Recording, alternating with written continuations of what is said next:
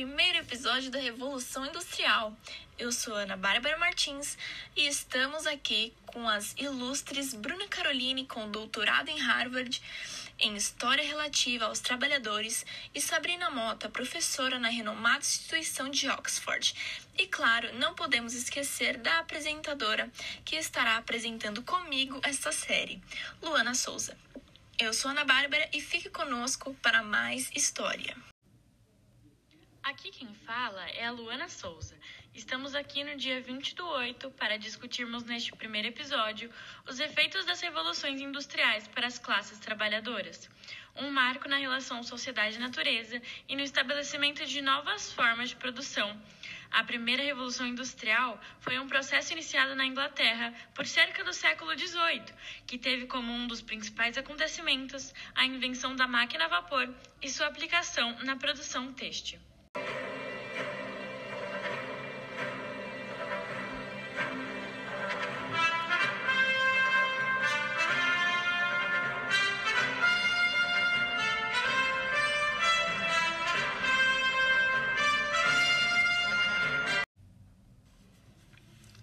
Revolução Industrial foi um conjunto de mudanças que aconteceram na Europa no século XVIII e XIX.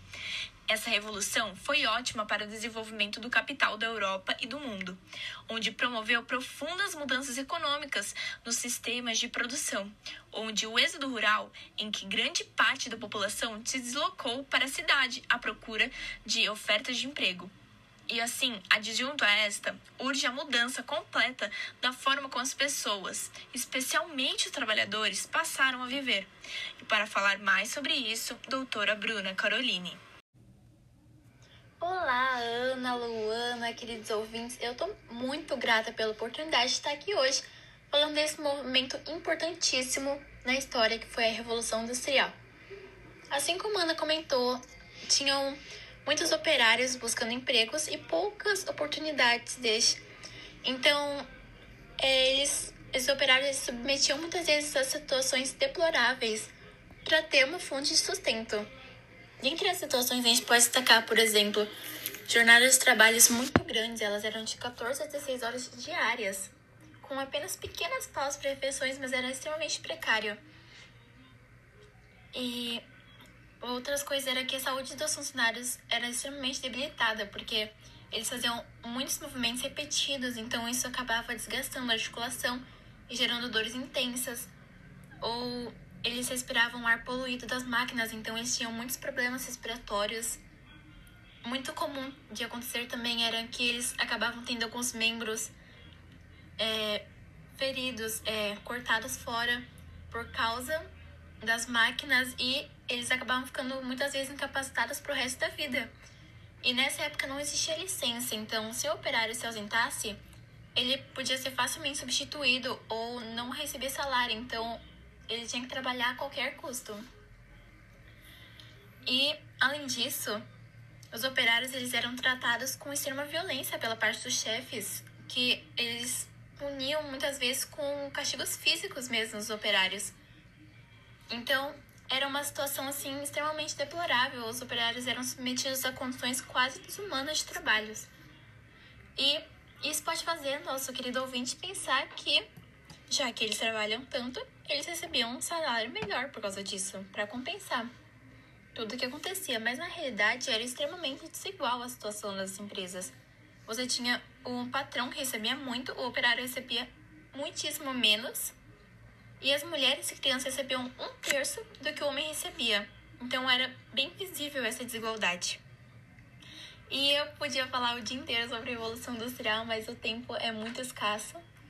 Então eu peço muito que nosso ouvinte se aprofunde no tema e para isso eu gostaria de recomendar o filme Tempos Modernos do queridíssimo Charlie Chaplin e qualquer coisa, se alguém tiver uma dúvida, manda para mim no e-mail no Insta. Meu e-mail é bubi.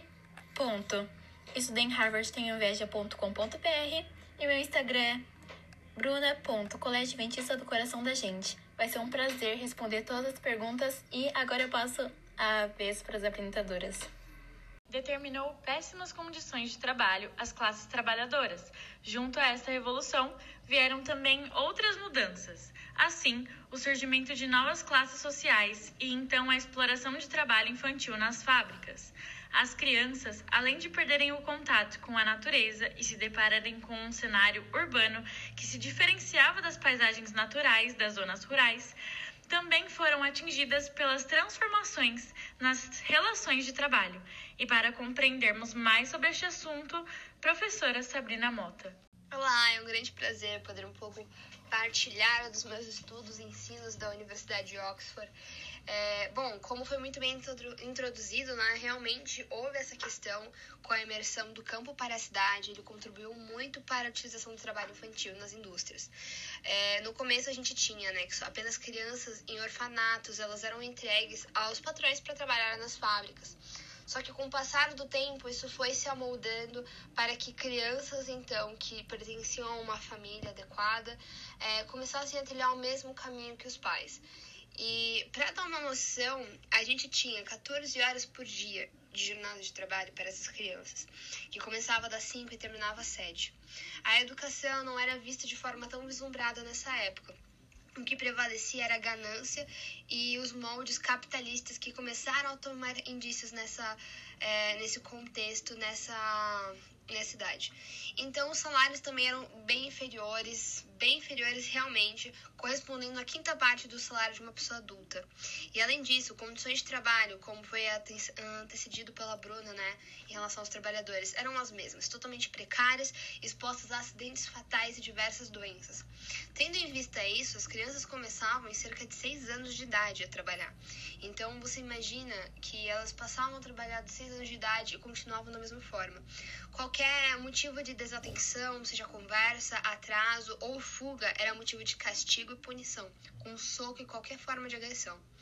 Então, com uma longa carga horária de trabalho, as crianças acabavam diminuindo os ritmos das atividades e, consequentemente, a produção sobre o molde foradista estava então sendo desqualificada. Mas mesmo assim, isso não impediu é, dos fabricantes negligenciarem o uso das crianças. Mas isso só impulsionou cada vez mais, uma vez que o trabalho da criança representava uma mão de obra extremamente barata, disciplinada e com baixo poder reivindicativo. Então as fábricas obtinham muitos lucros. A utilização desse tipo de trabalho não tinha nenhuma preocupação aos prejuízos provocados na saúde e desenvolvimento das crianças, ocultado pelo título de ajuda, de que estariam ajudando essas de alguma forma financeira para a sustentação da sua família. Mas, ah, graças a, a consequência disso, as aos altos índices de mortalidade infantil, às doenças e prejuízos ao desenvolvimento físico-mental de uma grande contingente de crianças dada a Revolução Industrial, pessoas começaram a se mobilizar no final do século XIX e algumas vozes organizaram a denúncia e exploração do trabalho de crianças. Então, hoje nós temos uma grande é, constituição de leis que elabora os direitos das crianças e sua exploração do trabalho totalmente inadequada e inaceitada atualmente. Então, nós vemos aqui que a exploração do trabalho infantil foi algo extremamente absurdo, algo extremamente desumano que, bom, negligenciou a formação e o desenvolvimento de uma criança, que deveria ser completa, vivida por processos, por fases e desenvolvida a maturidade, mas não, foi negligenciada e tomada por altas jornadas de trabalho.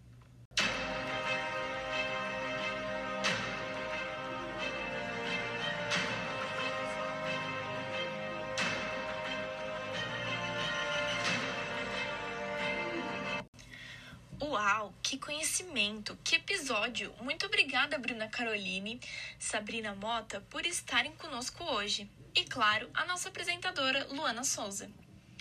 Dado isso, vale ressaltar que o direito laboral surgiu através da combinação de fatores econômicos, sociais e políticos durante a Revolução Industrial. Foi uma conquista irrefragável aos trabalhadores, servindo como proteção à relação desigual entre empregado e empregador. Assim, o reconhecimento aos direitos dos trabalhadores, atualmente, são decorrentes das pessoas que resistiram a aceitar as suas péssimas condições. Dessa forma, a vida nas cidades trouxe grandes dificuldades para as crianças durante o processo de revolução industrial, que promoveu a exploração não só de adultos, mas também do trabalho infantil. Como resultado deste processo, surge ainda no século XIX as primeiras leis que proíbem o trabalho de crianças, estabelecendo limites de idade mínima para o trabalho. Em 1919, é criada a Organização Internacional do Trabalho, a OIT, com a atribuição de estabelecer garantias mínimas ao trabalhador e também evitar a exploração do trabalho das crianças.